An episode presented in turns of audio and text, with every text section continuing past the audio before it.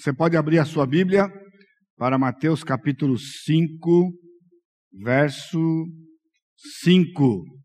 Eu saúdo a todos com a graça e a paz do Senhor, também aos nossos irmãos e amigos que estão pela internet. Então, esta é a nossa terceira mensagem de uma série de sete mensagens nas bem-aventuranças. Nós tivemos uma introdução, a primeira mensagem, no domingo passado, a primeira bem-aventurança, e serão cinco, e nós teremos então a última mensagem, as similitudes que aparecem aqui, versículos 13 a 16, a luz do mundo, o sal da terra e a luz do mundo. O texto diz: Bem-aventurados os mansos, porque herdarão a terra. Bem-aventurados os mansos, porque herdarão a terra. Oremos, nosso Deus bendito, mais uma vez diante do Senhor. Nós estamos tendo já cantado louvores ao Senhor, também reconhecido a tua provisão sobre as nossas vidas, a tua fidelidade para conosco, e agora estamos prontos, Pai, para ouvirmos a tua voz. Recebemos as tuas instruções que o Senhor tem planejado para este dia, para cada um de nós, que o Senhor tem trazido aqui, e aqueles que nos assistem, e que então seja um tempo de louvor ao Senhor, de adoração, e um coração submisso.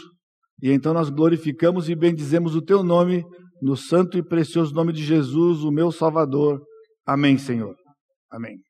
Também aventurados os mansos, porque herdarão a terra. O crente é alguém inteiramente diferente das pessoas do mundo. Somos novas criaturas. Segundo Coríntios capítulo 5, 17 diz, e assim, se alguém está em Cristo, nova criatura é. As coisas antigas ou as coisas velhas já passaram, eis que se fizeram novas, ou eis que tudo se fez novo, em ambas as versões que nós temos costumeiramente usado, usado aqui. Então nós pertencemos a um reino totalmente distinto desse mundo. Eu queria que você parasse um pouquinho aqui nesta frase, né?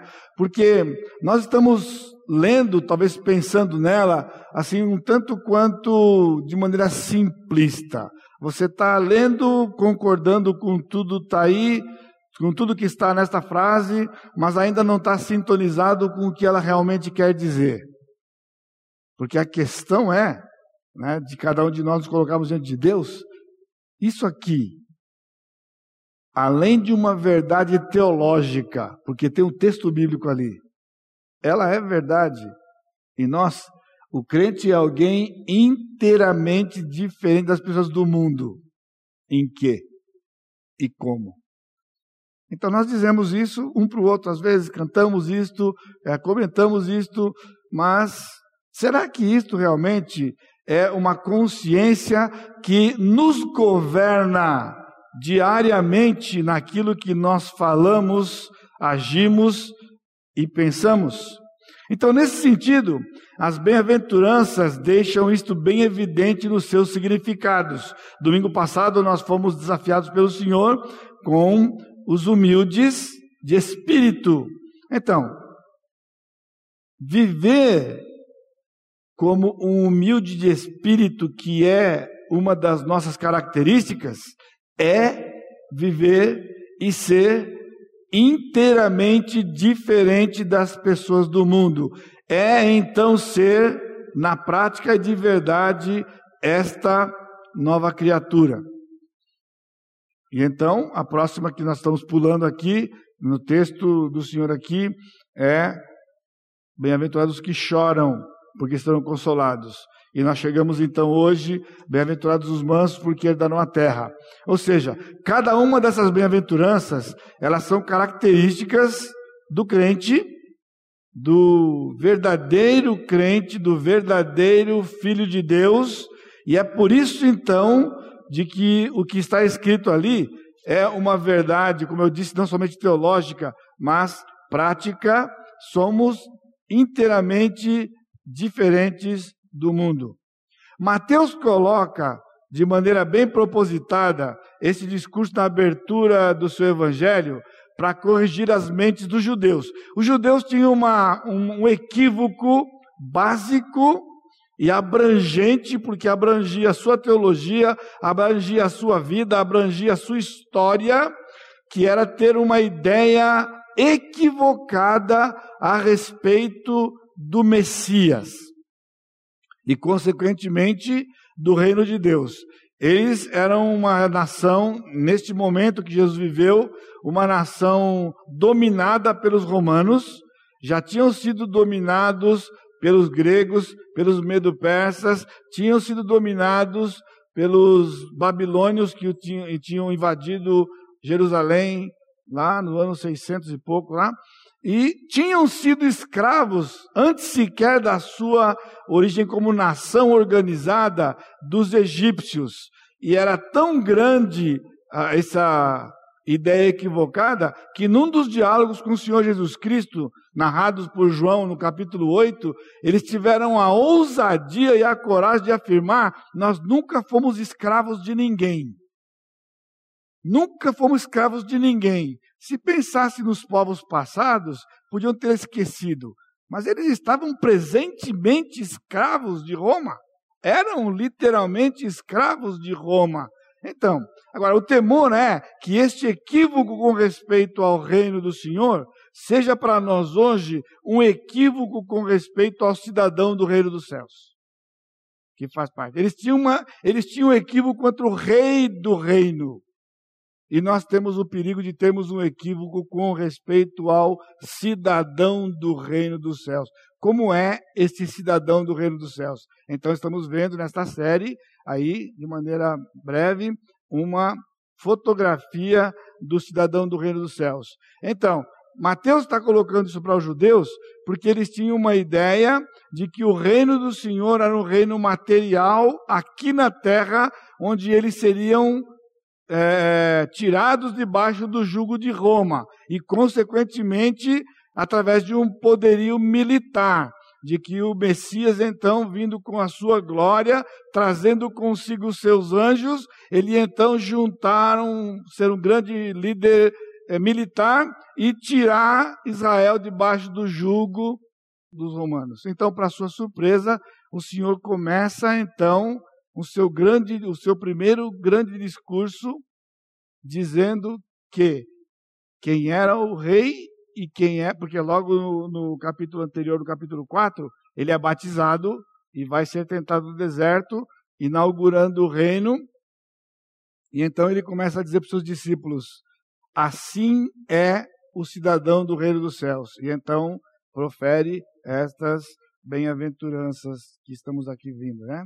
Então, de certa forma, a igreja dos nossos dias, elas estão é, andando na contramão das bem-aventuranças. Em que sentido? No sentido de que cada vez mais está havendo uma sofisticação e o surgimento de grandes organizações para que a igreja cumpra com a missão que o Senhor deu para ela, que é de ser o reino de Deus aqui na terra, juntar os cidadãos do reino dos céus e então aguardar, viver debaixo do rei e aguardar então a vinda do a segunda vinda do rei para então o estabelecimento do reino futuro. Agora, o que eu estou dizendo? Porque o Senhor estabeleceu a igreja. Igreja. E ela começou lá mesmo em Jerusalém, aquele lugarzinho pequenininho que para achar no mapa é difícil, né? E dali então se espalhou, já tivemos série aqui na igreja no livro de Atos, mostrando então esse espalhar do evangelho por todo o mundo até chegar aqui nos nossos dias. É? O segredo de Deus, guarde isso, não está em montar ou ficar aqui é, trazendo para nós, na sofisticação do mundo, grandes organizações.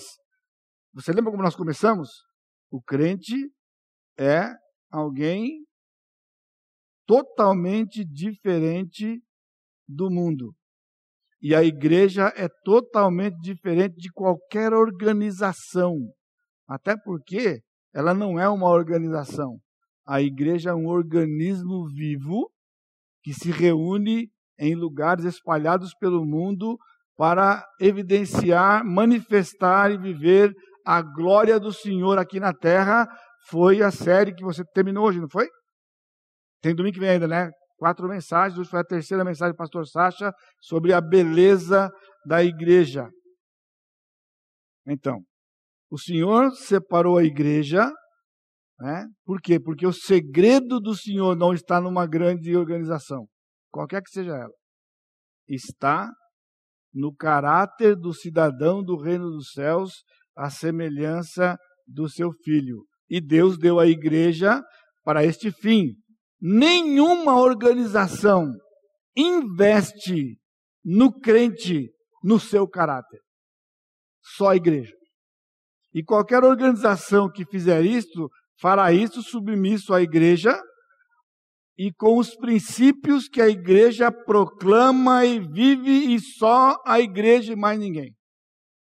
Portanto, nós estamos diante de um texto precioso e fundamental para o entendimento sequer da nossa própria existência. E eu trago para os irmãos, rapidamente, eu vou citar somente dois exemplos que vão deixar para a gente claro, né, nos relembrando deste método de Deus. O primeiro era Gideão. A característica de Gideão? O que nos chama a atenção em Gideão? O Senhor chama, já falamos dele na primeira mensagem, né?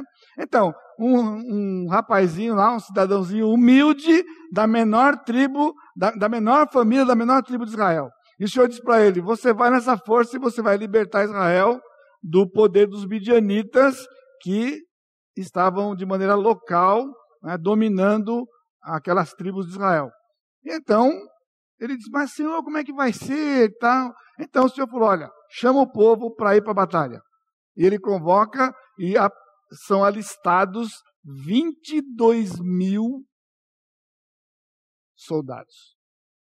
Bom, parece um número grande, não é? Mas se você lê as histórias do Velho Testamento, eles, eles se reuniam com de 50, 100 mil, 200, era 30, 22 mil, pessoal. Não era um número significativo.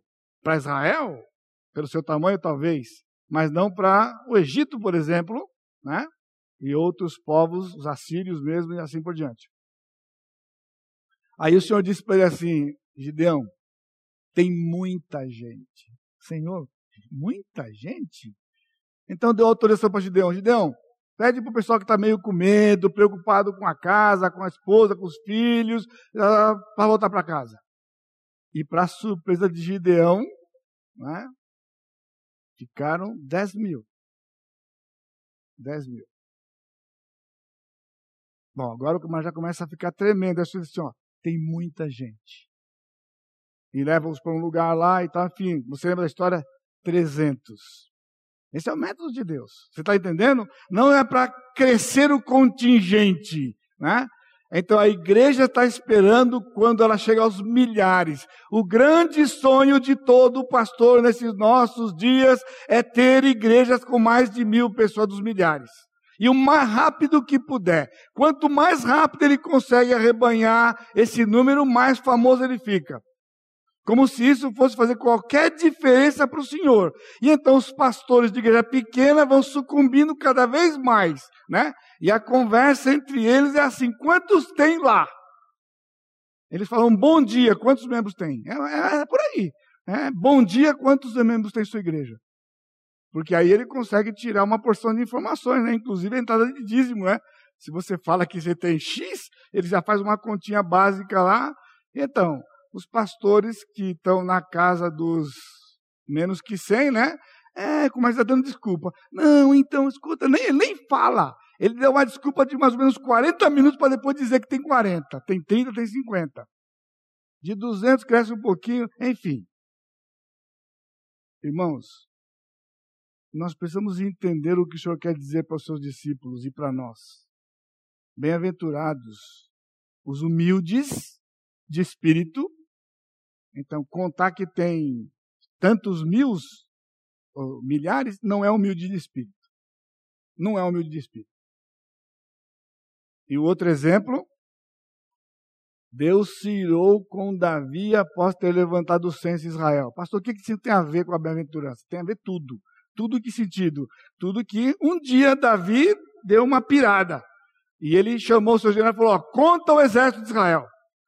O general estava mais ligado que ele. Falou: rapaz, você é maluco? Você é maluco de fazer uma coisa dessa? O senhor não vai se agradar disso. Ele disse: Eu sou o rei, eu mando aqui, faz uma contagem de todo mundo que está apto para sair para a guerra. E quando ele terminou a contagem, que ele mostrou o número para Davi, o Senhor se irou e começou uma praga e começou a matar gente. Por quê? Porque o sinônimo do, do, da quantidade de soldados era o tamanho do poderio militar. E o poderio militar ofuscava o poder de Deus. E Deus disse: está tudo errado. O Senhor vive e planejou tudo o que ele planejou para a igreja com os humildes de espírito, os que choram, os mansos e assim por diante. Ele não está atrás de um grande contingente para realizar nada, porque ele nunca precisou destas coisas aqui. Então, antes da gente abordar os detalhes aqui, vamos só fazer uma ligação da, entre as bem-aventuranças, até porque, até porque nós não, não vamos falar todas elas, a gente vai ver só algumas, né? Então, humildes de espírito choram e mansos. Humilde de espírito, choram e mansos são as três primeiras, e elas estão ligadas umas às outras, e então depois vai edificar ainda para as que vão chegar até o final da sua lista. Mas eu queria então que você refletisse comigo o seguinte. Afinal de contas, depois de tanto tempo, talvez você está aqui já é convertido a 10, 20, 30, 50, né? Este ano eu completo 51 anos andando com o Senhor. É bastante tempo, né? É bastante tempo. Então, mas a pergunta é: o que, que é, afinal, ser salvo? O que é, afinal, ser salvo? O que é, afinal, ser crente? A gente sabe o que é? Será que a gente passa nessa prova, nessa perguntinha do vestibular aqui?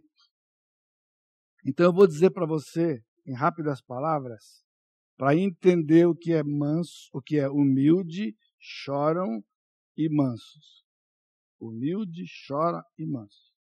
Então, salvação, e aqui você checa, tá bom? Eu não checo você, você se checa. Salvação é o seguinte: é o seguinte.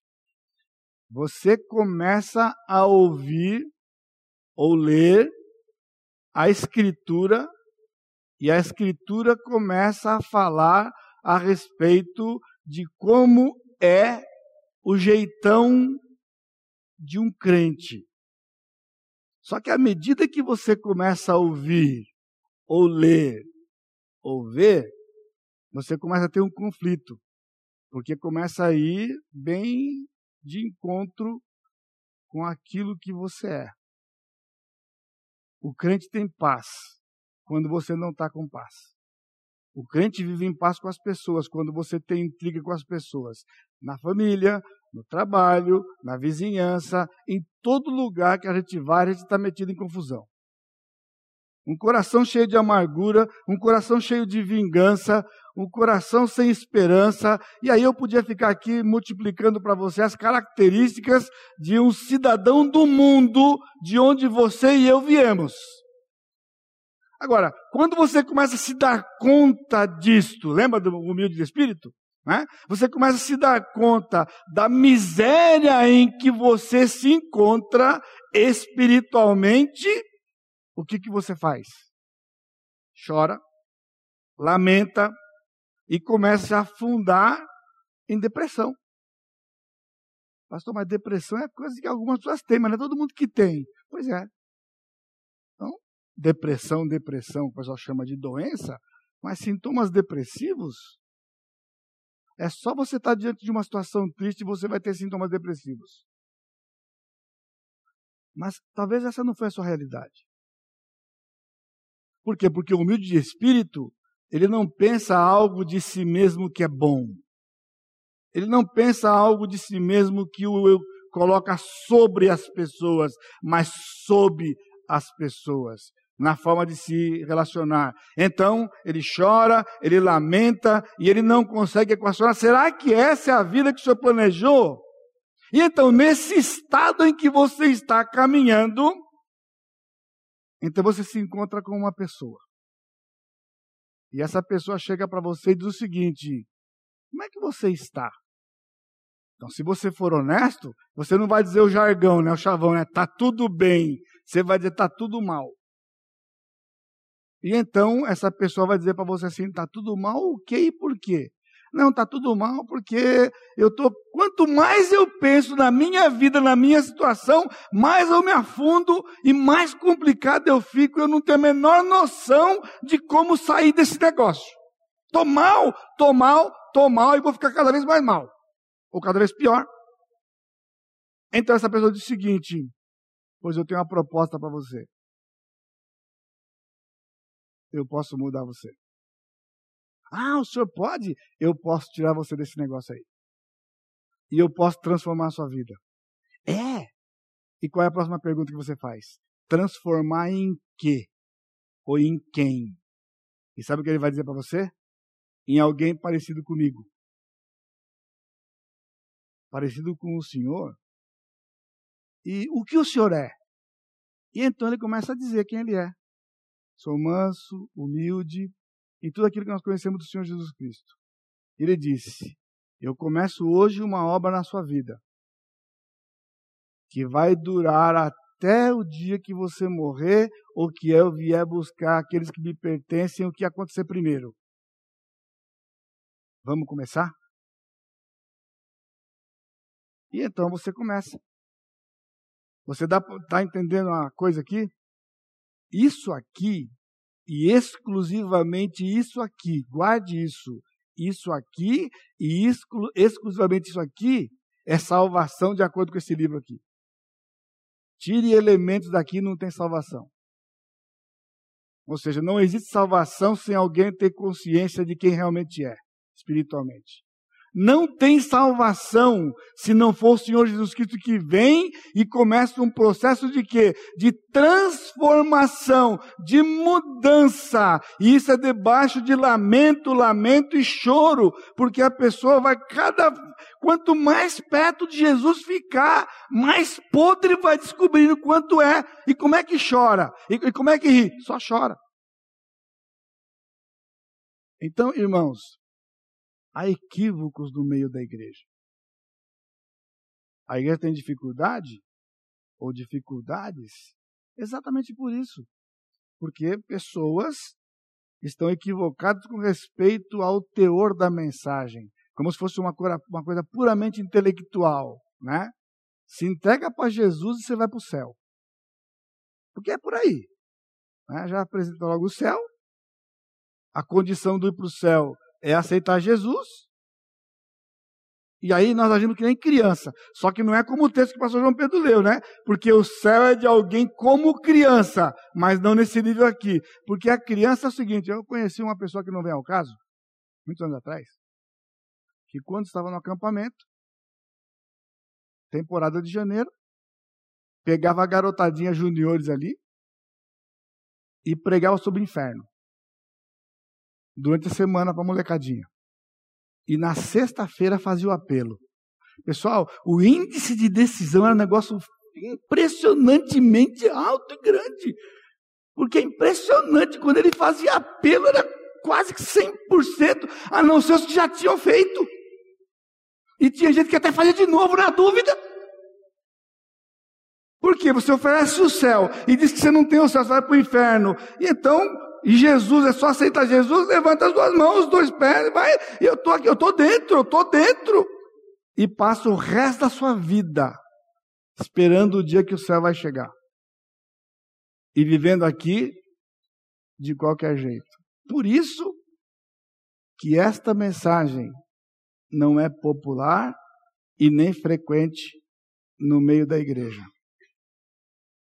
Por quê? Porque às vezes eu sinto que você sai daqui pior do que você chegou. É, você, alguns dizem para mim, pastor, a coisa foi feia hoje, foi complicado. Sim, mas dura quanto tempo? Porque isso tem que nos mover, irmãos. Então eu não vim aqui para complicar você. Eu sou aqui um canal de bênção para você. Canal de bênção, para que ao você refletir e você é, sentir a tristeza de ver o seu estado, então é para mover você para querer sair desse estado, não porque você não vai para o céu, que não é por aí. Porque você vai ter uma vida que agrade mais ao Senhor. Eu temo, irmãos, porque esse não é o desejo. Você acorda assim, Senhor, que hoje eu tenho uma vida que agrade o Senhor melhor, que agrade mais ao Senhor. Ele disse: Jesus, esse é meu filho amado em quem a minha alma se compraz. Você quer ouvir isso do Senhor? A gente ficou babando, né, quando nós estudamos a vida de Daniel, que o Senhor disse que ele era um homem muito amado, um homem muito amado. Os anjos sabiam no céu quem Daniel era.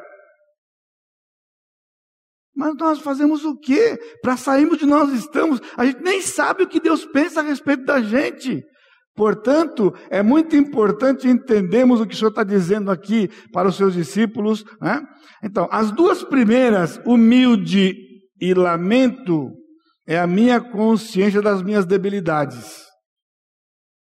O que rola a conversa entre os crentes são as minhas habilidades.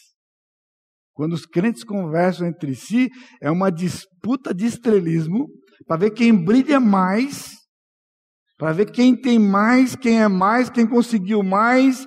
É assim, irmãos, é assim, irmãos. Quando na verdade o Senhor Jesus está dizendo para os seus discípulos que o maior é aquele que era o menor entre eles, porque os discípulos não eram boa gente, não. Ficavam todo dia discutindo quem era o maior. Se eles que andavam do lado de Jesus viu assim, quanto mais nós. Então não estou te ofendendo, eu não estou ofendendo você, eu estou dizendo uma realidade. Quando nós conversamos, não demora cinco minutos da gente já ter dito pelo menos umas cinco, seis virtudes que temos e ficar disputando quem tem mais. Quando na verdade aqui, o humilde é quem tem menos. E alguém que quando você encontra, em vez de estar tá dando gargalhada, está chorando. Por quê? Porque essa semana eu.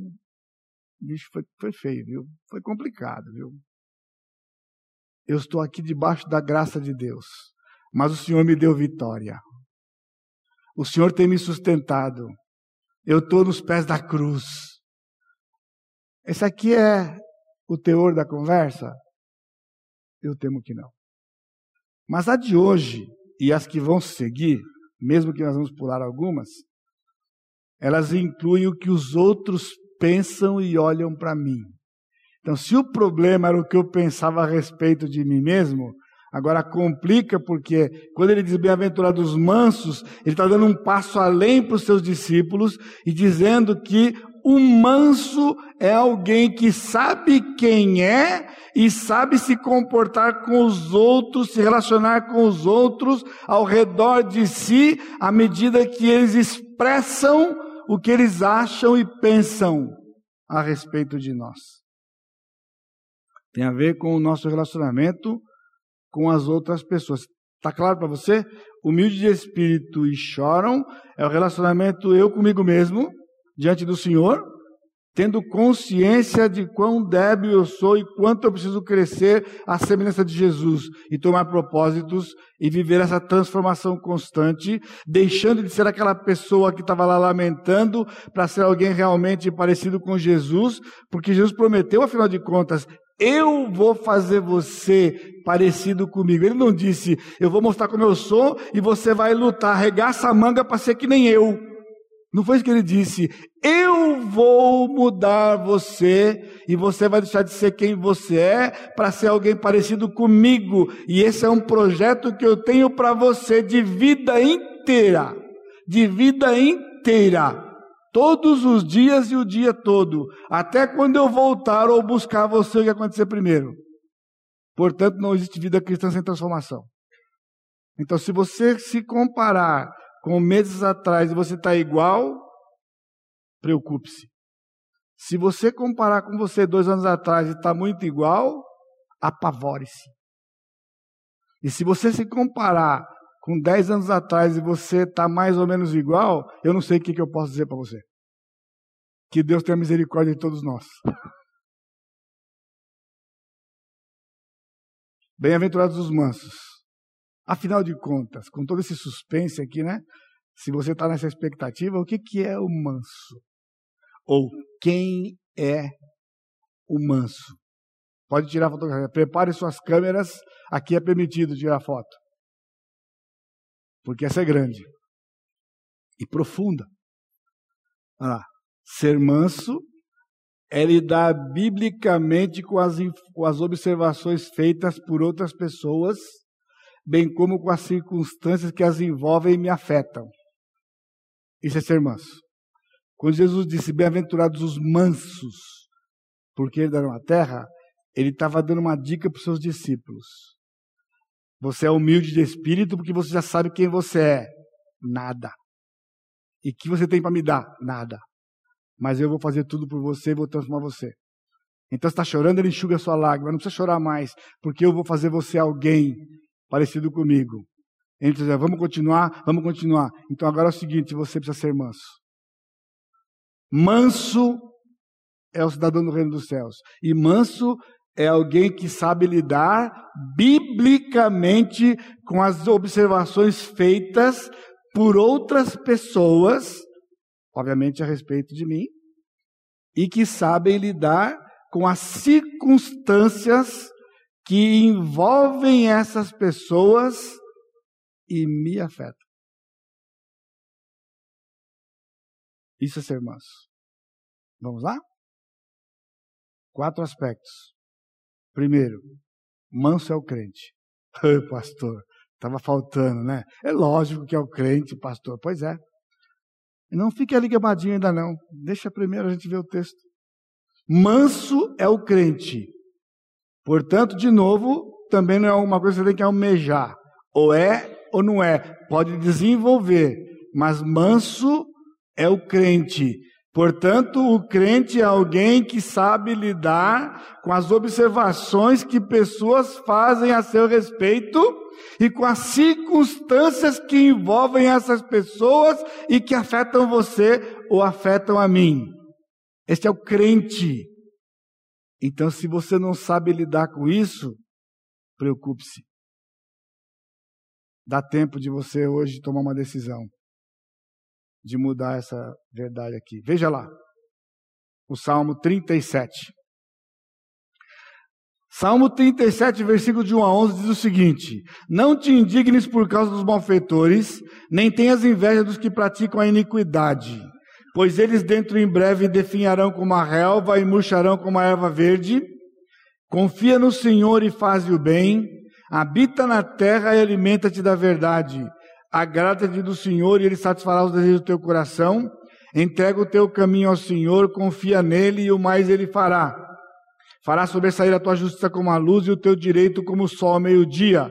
Descansa no Senhor e espera nele.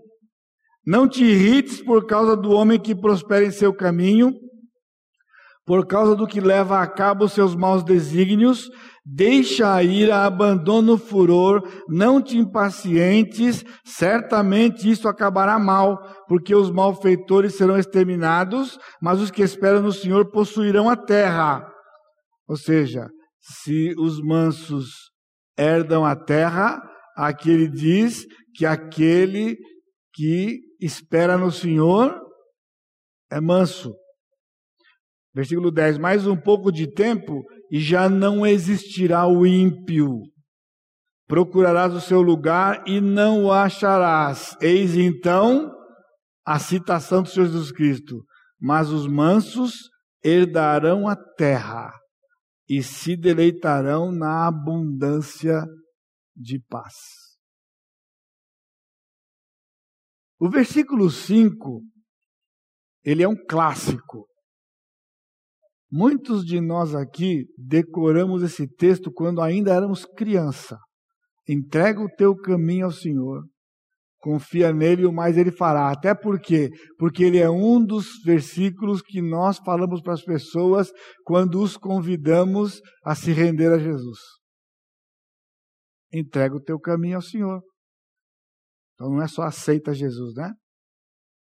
Entrega o teu caminho, entrega a tua vida, entrega o que você tem ao Senhor, confia nele e o mais ele vai fazer. Ele vai fazer. Agora, este clássico, porque nós somos ruins e maus, ele ofusca o texto todo. Porque você decora o 5, mas não sabe o 3, não sabe o 4, não sabe o 6, não sabe o 7 e não sabe o 8. Porque você se conformou de saber o 5 a vida inteira. Não quero constranger ninguém aqui, mas quantos de vocês estão aqui, pensa só com você mesmo. Conhece algum outro além dos cinco, decor. Não vou nem cobrar de você que você saiba de 3 a 8 decor. Porque se não sabe de 1 a 8 decor, é aquela conversa de como é que eu sou manso se eu não sei como é que o manso faz. Como é que eu sou manso se eu não sei como é que o manso se comporta? E esse é o texto.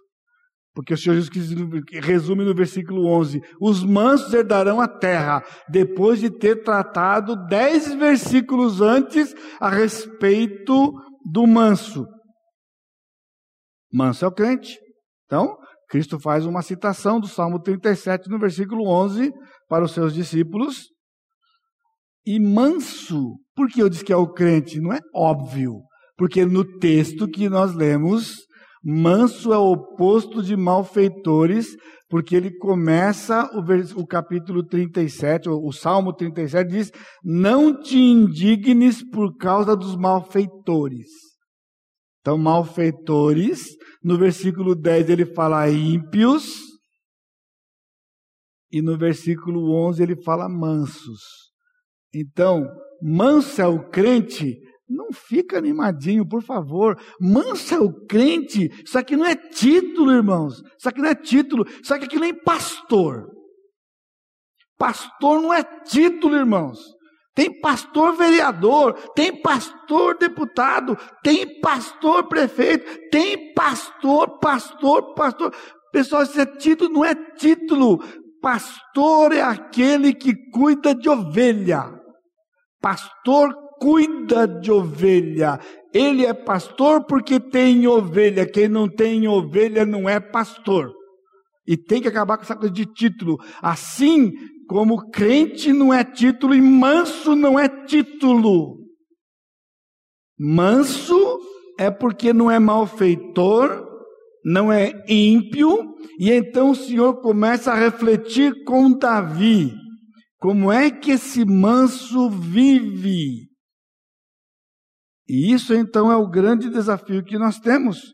Então é um diálogo aqui de Deus com Davi. Deus está dialogando com Davi. Esse é um cântico onde Deus dialoga com Davi. Deus está dizendo para Davi: Davi, não te indignes por causa dos malfeitores, porque eles vão ser ceifados rapidinho, vão definhar como a erva. Aí ele vira para ele: Você confia no Senhor e faze o bem. Habita na terra e alimenta-te da verdade. Agrada-te do Senhor e Ele satisfaz o teu coração. E assim ele começa a dizer lá. Então nós temos o que? Seis imperativos aqui no texto.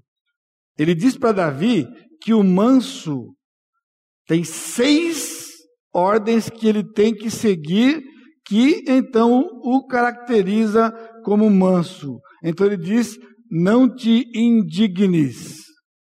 Tivemos aqui alguns anos atrás, poucos anos atrás aqui, uma conferência sobre a ira. E tem um livro chamado Arrancando o Mal pela Raiz. Agora, irmãos, só existe arrancar a ira pela raiz se souber viver o Salmo 37. Se não viver o Salmo 37, não está arrancando o mal pela raiz de forma alguma. Porque ele começa o salmo dizendo: Não te indignes com os malfeitores. Agora, se você não pode ficar indignado com o malfeitor que é malfeitor, você pode ficar indignado com o crente? Com o irmão em Cristo? Com a esposa? Com os filhos? Aqui é um argumento que nós podemos chamar de ad majores. Ele pega o maior Então, se você é o mais esperto do Brasil, você é mais esperto que qualquer brasileiro individualmente. Então, se você não pode ficar indignado contra os malfeitores, porque o malfeitor tira a gente do sério. Não pode, então não pode ficar com ninguém. Ele começa com Davi dizendo: não te indignes. E a gente convive com a ira todo dia e a gente dá uma driblada nela aqui, uma dribladinha nela ali, e contorce aqui, contorce ali, a gente vai aqui, vai ali, e ela está lá, e ela está lá, e ela está lá. Ao ponto de sermos caracterizados por. Quando você tem uma crise de ira, não, é assim mesmo.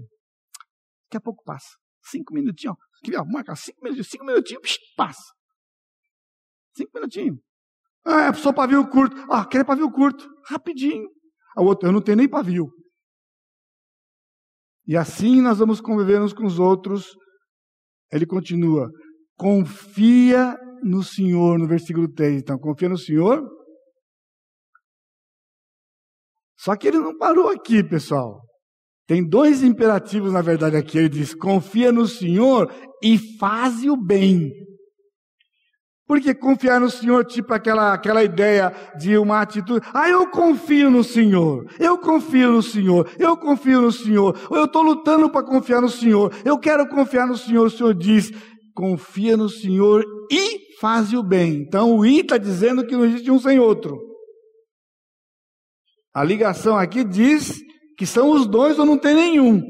Confia no Senhor e faz o bem habita na terra. Eu parei um tempo atrás e fiquei pensando, Senhor, por quê? Me ajuda a entender por quê. O que, que tem a ver habita na terra, habita na terra? Porque se fosse no céu, pessoal, é a coisa mais fácil confiar no Senhor. Lá no céu? Fazer o bem lá no céu, no meio dos anjos? Que virtude há? Agora, o detalhe é que a terra é o lugar onde o ímpio vive. Porque aqui é a igreja. Aqui é a igreja. A terra é a hora que você sair daqui. Entrar no seu carro, pegar sua carona e ir. Amanhã quando você for trabalhar. Ele disse: é na terra que você habita e é lá que você tem que confiar em mim. Lá que você tem que confiar em mim. Porque confiar em mim aqui dentro não tem virtude. A gente entra num êxtase aqui, pessoal. Aqui é um negócio assim, ó. Nosso Deus é soberano, né? A gente fica. Não é legal, eu não estou contra, não, pessoal. É legal, é bacana.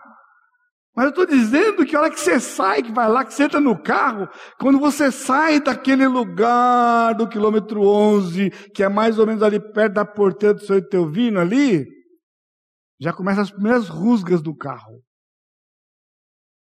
Saiu do ambiente consagrado e santo do quilômetro 11. Foi assim quando você chegou, né? Talvez você estava de mal da sua esposa.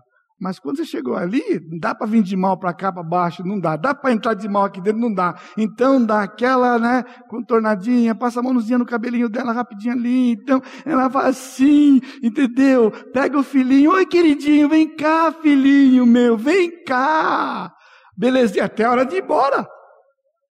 Por isso ele disse: habita na terra. É amanhã, hoje à noite, quando você for para onde você for. Agora ele diz: alimenta-te da verdade. Sabe por quê? Porque nós conseguimos viver na mentira que nós contamos para nós mesmos. Todo o tempo nós estamos contando mentira para nós mesmos. Por isso temos dificuldade. E ele diz: Agrada-te do Senhor. Agrada-te do Senhor. Você está contente com o Senhor? Bom, se eu perguntar assim na seca para você, a resposta é: lógico, pastor, que eu estou contente com o Senhor. Então, por que você reclamou do que você reclamou agora há pouco? O que você reclamou à tarde que você reclamou? Por que você reclamou ontem que você reclamou? Agrada-te do Senhor. A gente acha que só porque Ele é o Senhor é automático nos agradarmos dele? Entrega o teu caminho ao Senhor, nós já falamos do clássico aqui. Versículo 7.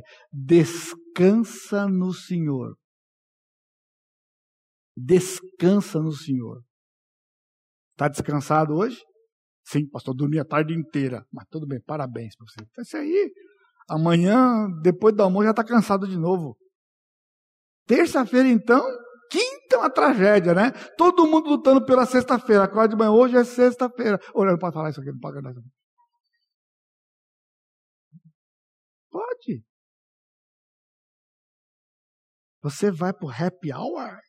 Você vai para o happy hour? Happy hour? Os crentes de happy hour. Não é esquisito?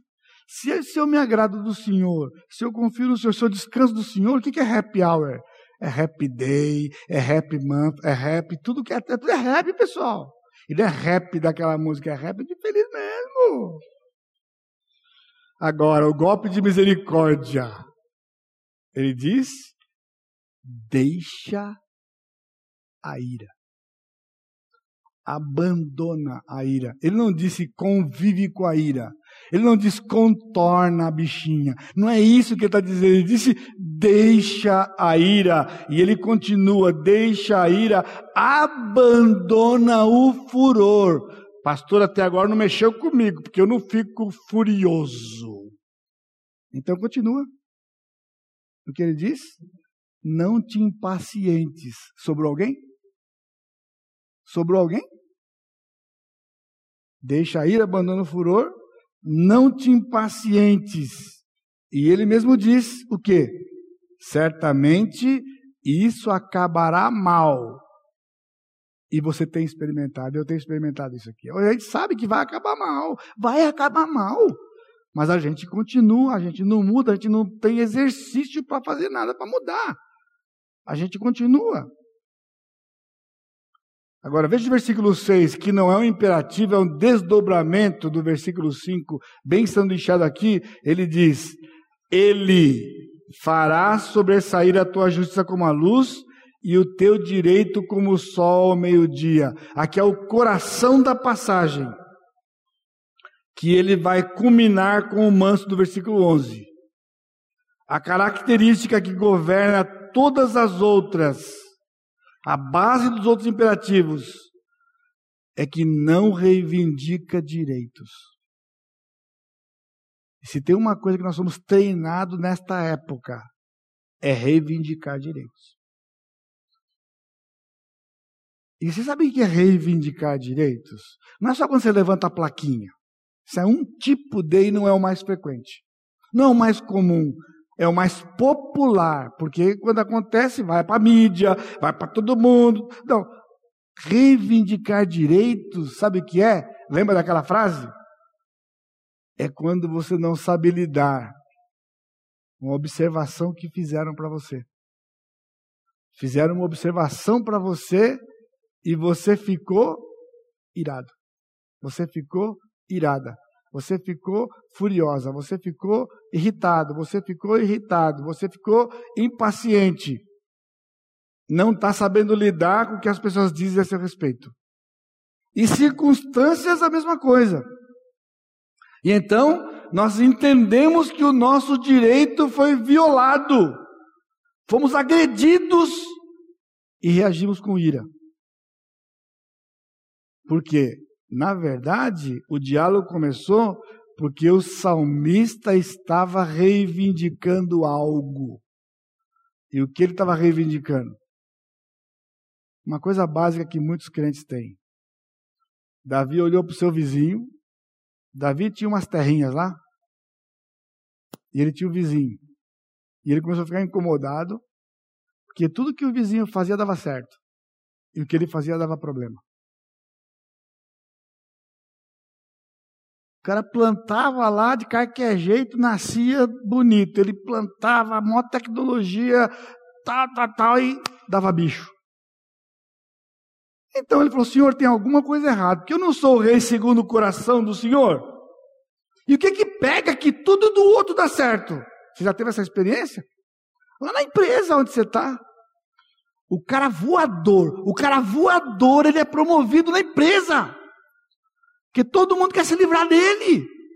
E para se livrar do cara, promove o cara. Aí você é um bom funcionário e o seu chefe não solta você. Porque para soltar você, ele vai ter que arrumar outro para pôr no seu lugar. Então ele segura você. E você fala, não é possível, tá tudo errado desse mundo. Então Davi foi para o Senhor e falou, Senhor, tem coisa errada aí. Então o Senhor disse, não olha para ele. Não olha para ele. Porque ele vai ser ceifado. Você tem que ser manso. E o manso vai herdar a terra. Tudo isso aqui que você nem sabe, que Davi não tinha a menor noção do tamanho que era, como nós temos hoje, do mundo. Ele disse: é seu. É seu por herança. É seu por herança. Mas tem que ser manso. Não olha para o outro. Saiba lidar com as pessoas que estão ao seu redor. Então aí a ligação clara com a humildade e o choro. Por quê? O humilde não tem nada para reivindicar. É totalmente dependente. Quando alguém faz uma observação, a reação vem primeiro. Então nós temos que aprender que a reação não pode vir primeiro. O princípio bíblico tem que vir primeiro. Por isso Jesus disse: Aprendei de mim, que sou manso. Precisamos aprender de novo. Vou repetir para vocês. Recentemente fomos abençoados pelo pastor João Pedro quando ele trouxe para nós a exposição de Mateus 11, 28 a 30, perto do Natal. Foi um baita presente para nós. E eu temo que você não está usando o presente. Você nem lembra mais do presente. É que foi um presente que vai durar a vida inteira. Não foi um presente de Natal de poucos momentos. É uma coisa que você precisa para a vida inteira, todos os dias. Todos os dias. Segundo aspecto. Vamos ver alguns exemplos a ser observado. Você quer saber como é que o humilde é? Ou como que o manso é? Então vamos ver lá. Primeiro, Abraão. Abraão. Abraão foi um manso. É, é, Abraão foi manso. Como é que sabemos que Abraão foi manso? Não está escrito no texto, mas está escrito nas qualidades quando nós olhamos os textos de Jesus, o Velho Testamento, tá, tá, então vamos lá. Gênesis 13, de 8 a 10. Disse Abraão a Ló: Não haja contenda entre mim e ti, entre os meus pastores e os teus pastores, porque somos parentes chegados. Acaso não está diante de ti toda a terra? Peço-te que te apartes de mim, se fores para a esquerda, irei para a direita, se fores para a direita, irei para a esquerda. Levantou Ló os olhos e viu toda a campina do Jordão que era bem regada, toda bem regada, antes de haver o Senhor destruído Sodoma e Gomorra. Como o jardim do Senhor, como a terra do Egito, como quem vai para Zoar. Se nós tivéssemos bastante tempo, ia fazer uma exposição detalhada desse texto aqui. Para a gente entender o que, que é mansidão. Quem é que tinha a promessa daquela terra? Abraão. Quem era o mais velho? Abraão. Quem é que gerenciava tudo? Abraão. Houve atrito entre os pastores de Abraão e os pastores de Ló. Não foi entre Ló e Abraão, entre os pastores deles, porque ambos tinham rebanhos, houve um impasse. Então, lembra da definição? Uma circunstância que envolvia Abraão. Então Abraão chamou Ló e disse: Ó, nós somos parentes, nós somos legal, parente, um com o mesmo sangue. Então, isso aqui, vamos resolver esse negócio aqui dos nossos. Ou seja, ele não queria que os problemas dos pastores, das ovelhas deles, crescesse ao ponto de afetar o relacionamento que ele tinha com Ló. Irmãos, Ló não estava nem aí. Ló não estava nem aí. Mas Abraão estava tudo aí. Então Abraão disse o seguinte: escolhe você. Se você for para a esquerda, eu vou para a direita. Se você for para a direita, eu vou para a esquerda. Escolhe você. Quem tinha o direito de escolher? Abraão. Mas ele disse: escolhe você. Isso é mansidão. Primeiro você. Primeiro você. E olha, olha o texto. Abra... Ló levantou os olhos, zoiudo, zoiudo. A, a, Ló era zoiudo, porque quando ele levantou o olho, o cidadão bateu o olho no melhor que havia na região da terra. Na cara de pau, desculpa a expressão, e disse para Abraão: Eu quero lá.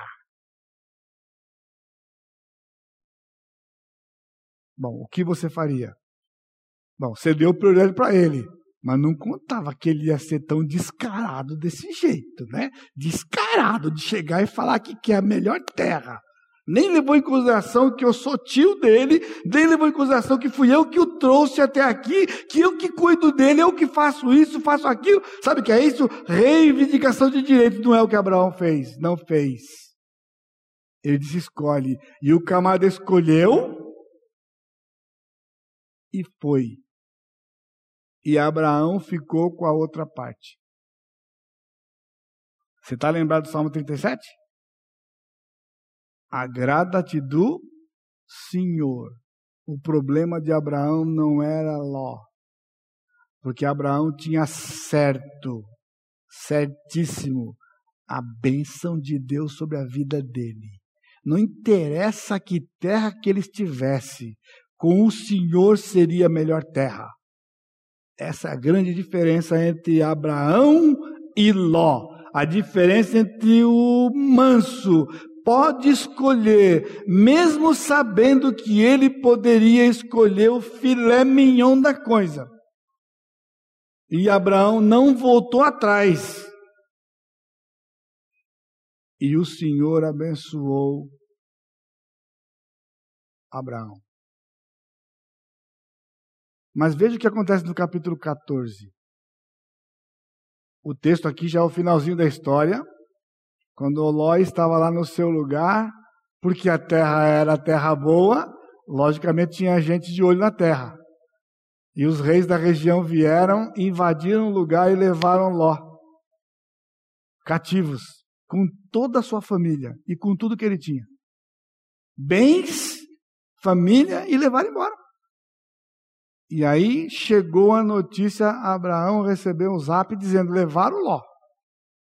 E aí Abraão disse: Bem feito. Escolheu a terra errada, bem feito. Não é isso que você faria? Não é isso que eu faria? Com certeza. Tristemente. Mas não foi o que ele fez. Juntou os homens e foi libertar o seu sobrinho. Já de idade ele era. Ele falou: ah, mas agora nessa idade vou para a guerra. Foi para a guerra para libertar o seu sobrinho. E quando ele vinha voltando, encontrou-se com Melquisedeque, né? Bendito seja o do Altíssimo que entregou os teus adversários às tuas mãos. Melquisedeque está falando para ele isso. E lhe deu a Abraão o dízimo. Então Abraão deu o dízimo para Deus. Já falamos sobre isso aqui recentemente. Então disse o rei de Sodoma a Abraão: Dá-me as pessoas e os bens ficarão contigo. Mas foi o que Abraão respondeu. Mas Abraão lhe respondeu: Levanto a mão ao Senhor, o Deus Altíssimo, que possui os céus e a terra, e juro que nada tomarei de tudo que te pertence, nem um fio, nenhuma correia de sandália, para que não digas eu enriqueci Abraão, nada quero para mim, senão o que os rapazes comeram e a parte que toca aos homens de Aner, Escol e Manre que foram comigo, eis que tomem o seu quinhão. Você conhece a história, mas talvez nunca tinha ligado com a mansidão. Porque isso foi mansidão. Depois de ter arriscado a sua vida para libertar seu sobrinho. Quando foi dividir a coisa, ele disse: o cara falou, só das pessoas, porque ele resgatou pessoas que tinham. E que as pessoas de volta, os parentes de volta. Ah, os bens ficam para você. A irmã falou: não, não quero nada seu, não. Não quero nada seu, não. Você vai dizer depois que você me enriqueceu? Não, quem me enriquece é o Senhor. Paga o pessoal que foi comigo, eles recebam cada um o seu quinhão. Mas quem estava aqui naquela aula, lembra? Antes ele só tirou o dízimo, ele tirou do Senhor. Antes de fazer qualquer coisa, ele tirou do Senhor. Ele disse: Para mim, eu não quero nada. Agrada-te do Senhor confia no Senhor, faze o bem, alimenta-te da verdade, descansa no Senhor, entendeu? Entrega o teu caminho ao Senhor. Você acha que um homem irado faria isso? Combina, combina, não combina. O camarada estava na categoria, na classe, diz, nem ficou irado quando Ló escolheu, não ficou irado quando levaram Ló e ele ter que sair da sua zona de conforto e resgatar. E não ficou irado quando deu tudo para o outro. Porque Deus estava no controle disso aqui. Outro exemplo foi Moisés. Moisés é um pouco mais fácil porque Moisés está declarado no texto, né? Mas o grande texto não é Números 12. O grande texto é Hebreus 11. Pela fé, Moisés, quando é homem feito, recusou ser chamado filho da filha de Faraó, preferindo ser eh, maltratado junto com o povo de Deus, a usufruir prazeres transitórios do pecado, porquanto considerou o próprio de Cristo por maiores riquezas do que os tesouros do Egito, porque contemplava o galardão. Filho da filha do Faraó. Sabe o que significa? O próximo Faraó. Mas quando ele viu o povo de Israel escravizado, ele preferiu viver no meio do povo do que viver lá no palácio. E foi defender o seu povo. Mata uma pessoa, tem que fugir. O Senhor vai trabalhar na vida desse homem, mas diz o texto que ele considerava o opróbrio de Cristo por maior riqueza do que os tesouros do Egito. O manso não busca os tesouros da terra. O manso busca os tesouros do céu. Que a traça não corrói. Lembra do texto lá de Jesus? Moisés abriu mão. Ninguém tirou dele o direito de ser faraó. Ele disse: Eu não quero. Eu não quero. Ele se agradava do Senhor. E o outro texto, que é onde ele diz que ele é manso, né? quando Miriam, falaram Miriam Arão contra Moisés, por causa da mulher cuxita que tomara, pois to, tinha tomado a mulher cuxita. E disseram: Porventura tem o Senhor falado somente por Moisés? Não tem falado também por nós? Ou seja, deram uma dura nele. Os dois eram mais velhos que Moisés. Moisés era o líder, mas os dois eram mais velhos que ele, era o caçula da casa. E cresceram para cima dele. Ele tomou uma atitude que desagradou os seus irmãos, vieram para cima dele. Falou: Você pensa que só porque você é o líder aqui você pode fazer o que você quiser? Mas olha o que está escrito em seguida.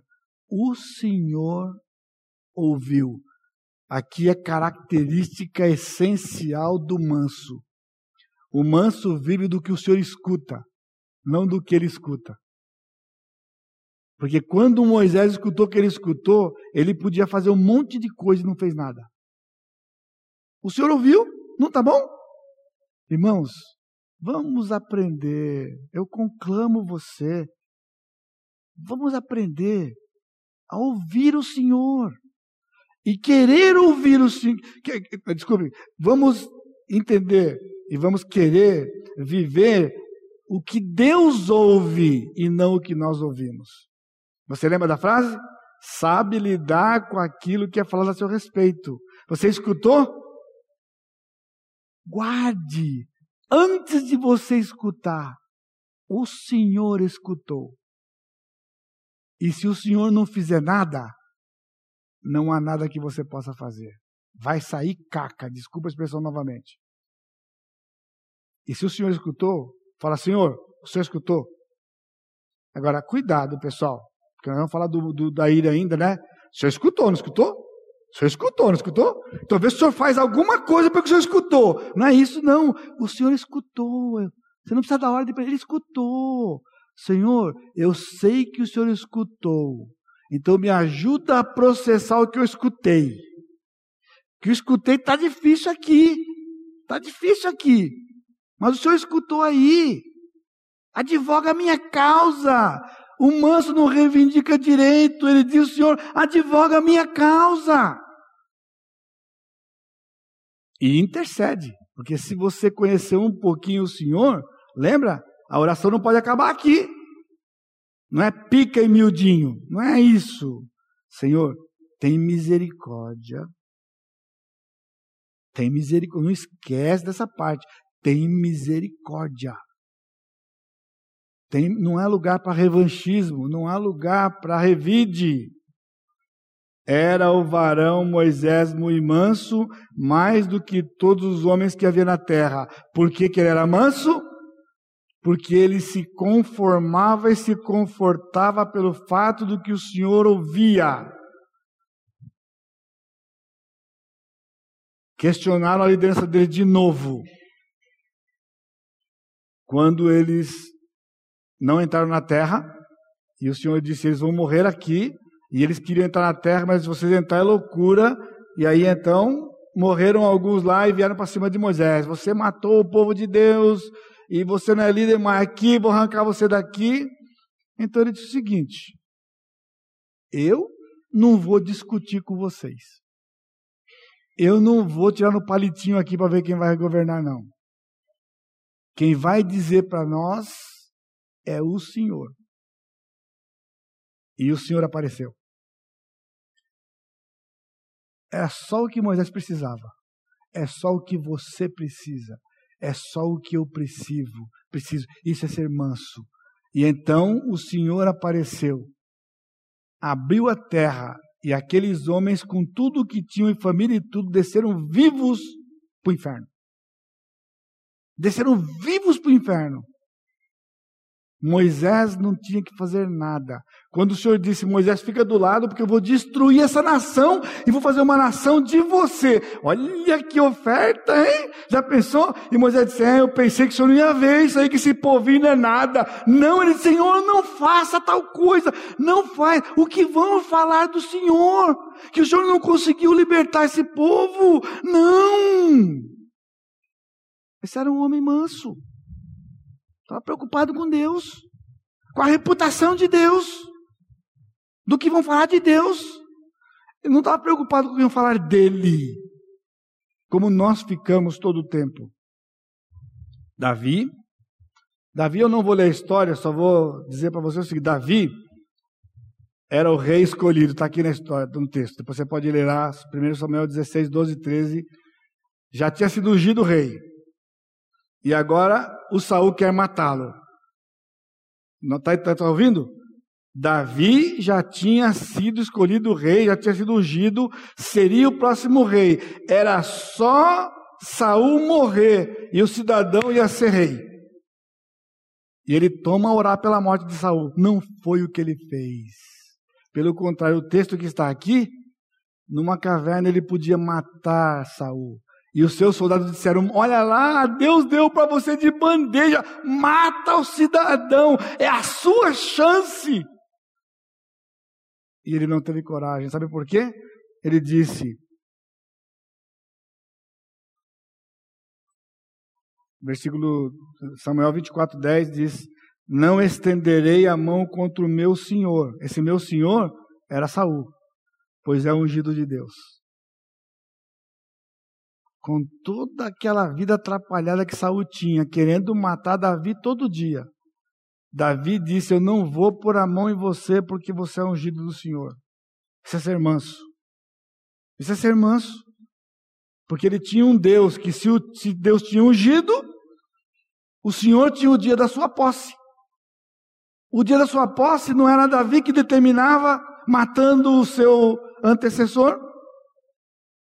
Era Deus quem faria e somente Deus. Davi entendia que só Deus podia matar Saul e levou isso a últimas consequências, porque na virada de 1 Samuel para 2 Samuel, chega um cidadãozinho lá para ganhar dinheiro e fala: "Matei Saul" e trouxe a prova. E Davi falou: "Você matou Saul?"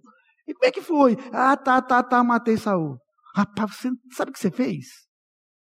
Você matou o ungido do Senhor. Fulano, mata esse camarada. Não ganhou dinheiro, não, morreu. Porque Davi levava a sério essa coisa. Davi era manso. Eu poderia citar Jeremias, vou pular aqui, mas o Senhor Jesus Cristo.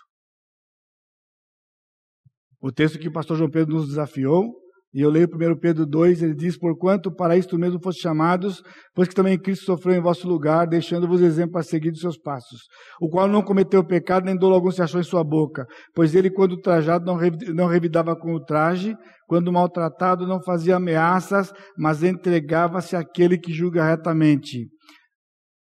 Moisés vivia do que Deus ouviu. Jesus vivia do que Deus sabia, via, fazia todo o tempo, Jesus não precisava fazer nada, ele simplesmente se entregava àquele que julga retamente. O que é que disseram para você? Qual foi a circunstância que lhe afetou? O Senhor viu, o Senhor ouviu, o Senhor tem um plano. Queira saber. Mansidão é ir para o Senhor e dizer: Senhor, o que, que eu não estou entendendo? O que, que eu não estou enxergando? Está me fazendo mal. Me ajuda. Descansa no Senhor e espera nele. Davi esperou anos para ser rei, mesmo já ungido. Mansidão é fruto do Espírito. Não é natural do homem natural, não é característica de certos temperamentos. Eu vou encerrar com essa parte aqui para vocês. Não é gentileza, docilidade e ser pacato. Aquela ideia de que o manso é o cara bonzinho. É fruto do Espírito. É da mesma fonte do amor, alegria, paz, benignidade, longanimidade, fidelidade e domínio próprio. Mas não fica animadinho, não, viu? Nós irados aqui nós irados e tendentes à ira. Por outro lado, manso é gentil, é doce. Ou seja, nem todo gentil, doce é manso, mas todo manso é gentil e doce. Não há possibilidade de ser manso e não ser gentil e doce. Sem chance. Porque não é temperamento. Qual era o temperamento de Jesus? Ele tinha todas as virtudes dos temperamentos e não tinha nenhum defeito de, dos temperamentos. Qual é o temperamento dele? Por que, que todo manso é gentil? Porque afinal de contas, o manso aprendeu com Jesus. Ele é parecido com Jesus. E Jesus era doce ele era gentil. Você pode entender Jesus diferente? Nós não temos tempo, nem é o tema aqui hoje. Não levanta aquela coisa do templo, não, que você já sabe. Se você está aqui bastante tempo, já sabe que isso aí já foi explicado, aquela questão do templo lá. Ele não está virado do jeito que nós ficamos, não, porque logo em seguida ele curou um camarada. Não combina. Não combina o que nós pensamos aqui irmãos e irmãs, nós precisamos do quebrantamento do Senhor na nossa vida. Precisamos do quebrantamento dele. E suplicar, não se conforme com quem você é. Se eu estivesse pregando no Nordeste, eu ia falar um monte de coisa aqui eu não posso falar. Que aqui você vai levar mal. Então eu não posso falar, eu, lá eu falo, aqui eu não posso falar. Por quê? Que você tem medo de ser dócil? Por que, que você insiste em ser desse jeito que você é? Que só sua esposa sabe e seus filhos. Eu digo isso para mim também, os meus e a minha esposa. Porque a gente é espuma, faz. Mesmo sabendo que Jesus não era assim. Por isso, ele estava sério quando ele disse para os seus discípulos: os mansos herdarão a terra. Para herdar tem que ser herdeiro. Porque nós somos, somos filhos, somos herdeiros e vamos reinar com ele. Ele diz para Timóteo: se você perseverar no sofrimento, também vai reinar com ele. Na verdade, nós já somos herdeiros da terra. A terra já é nossa. Hoje. Sabe por quê? Porque o crente é alguém satisfeito. O crente é alguém contente. Lembra que o manso é o crente? Então, onde está crente, põe manso. O manso é alguém contente. Tudo que. O Senhor é meu pastor, nada. Literalmente, é de nada eu tenho falta. Quando está no futuro, na nossa tradução, diminui. Porque não faltará, como se faltasse hoje. Literalmente, o salmista diz: de nada tenho falta. O Senhor é meu pastor, de nada eu tenho falta. Não tenho falta de nada. Portanto, nós temos tudo o que precisamos, temos tudo o que o Senhor quer que nós tenhamos, então não há razão para não sermos contentes, não sermos satisfeitos, não exultarmos perante o Senhor, não há lugar para murmuração, não tem nada, esse é o manso, não tem nada e não tem falta de nada, sabe, isso aqui é Joe, de outro mundo.